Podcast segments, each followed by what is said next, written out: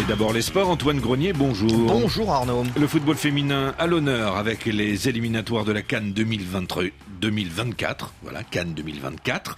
Le Sénégal passe le premier tour. À la faveur d'un succès 2-1 sur euh, le Mozambique, les Lyonnes, tenues en échec un partout à l'aller, ont fait le boulot et elles affronteront l'Égypte au second tour. Un second tour qui se dessinera euh, dans sa majeure partie euh, aujourd'hui même avec 14 rencontres au programme et le Cameroun en lice. Les quarts de finalistes de la dernière Coupe d'Afrique, les Camerounaises sont en balotage favorable, mais leur succès 1-0 du match aller ne leur offre qu'une toute petite marge à l'heure de disputer le match retour contre le Kenya Nairobi. Grace Ngok Yango, la milieu de terrain camerounaise, en est consciente. L'objectif, c'est déjà de remporter le match. On a envie d'aller au deuxième tour, donc euh, on, va tout donner. Le groupe se porte très très bien. C'est que ça va être un match difficile parce que euh, bah, il n'y a qu'un zéro derrière hein, et après on joue à l'extérieur. Je pense qu'elles aussi elles ont des ambitions à vouloir se qualifier, donc euh, on va tout donner pour que la victoire soit à notre niveau.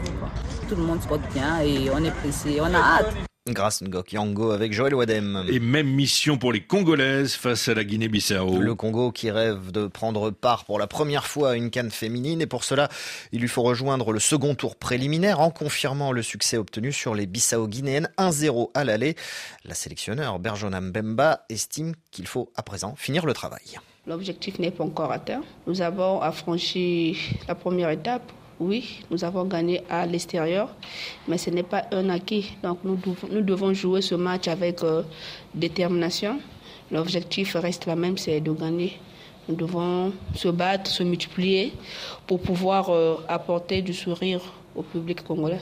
Dans le groupe, nous avons eu un refort, les filles qui sont revenues du Maroc, notamment Dembélé Aminata et Mabonzo Dejina.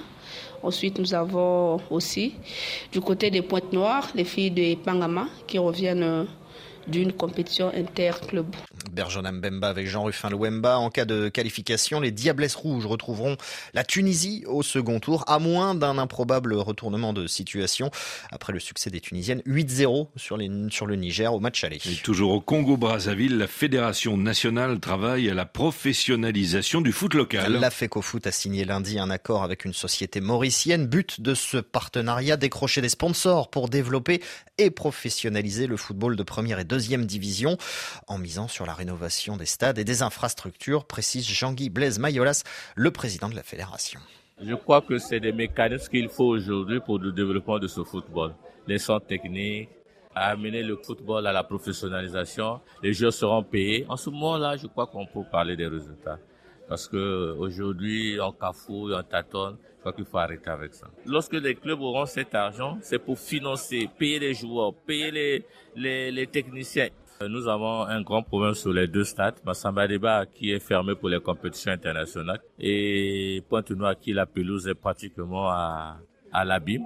Je crois que nous devons faire un effort pour un premier temps, les mois à venir, pour essayer de relancer ces pelouses-là? Jean-Guy Blaise Mayolas avec Fabien Essiane, le championnat congolais qui ne devrait pas débuter avant février prochain. Et puis en Côte d'Ivoire, programme chargé pour la sélection masculine. Après l'officialisation par la Fédération sud-africaine d'un match amical contre les éléphants, le Maroc a à son tour confirmé la tenue d'une rencontre face aux Ivoiriens. Les Lions de l'Atlas affronteront les éléphants le 14 octobre à Abidjan.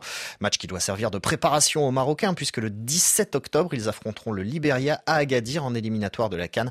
Un rendez-vous décalé suite au tremblement de terre meurtrier qui a touché le Maroc le 8 septembre. Merci Antoine Grenier. Vous revenez dans une demi-heure pour nous parler foot encore et de la clôture de la sixième journée du championnat de France de Ligue 1.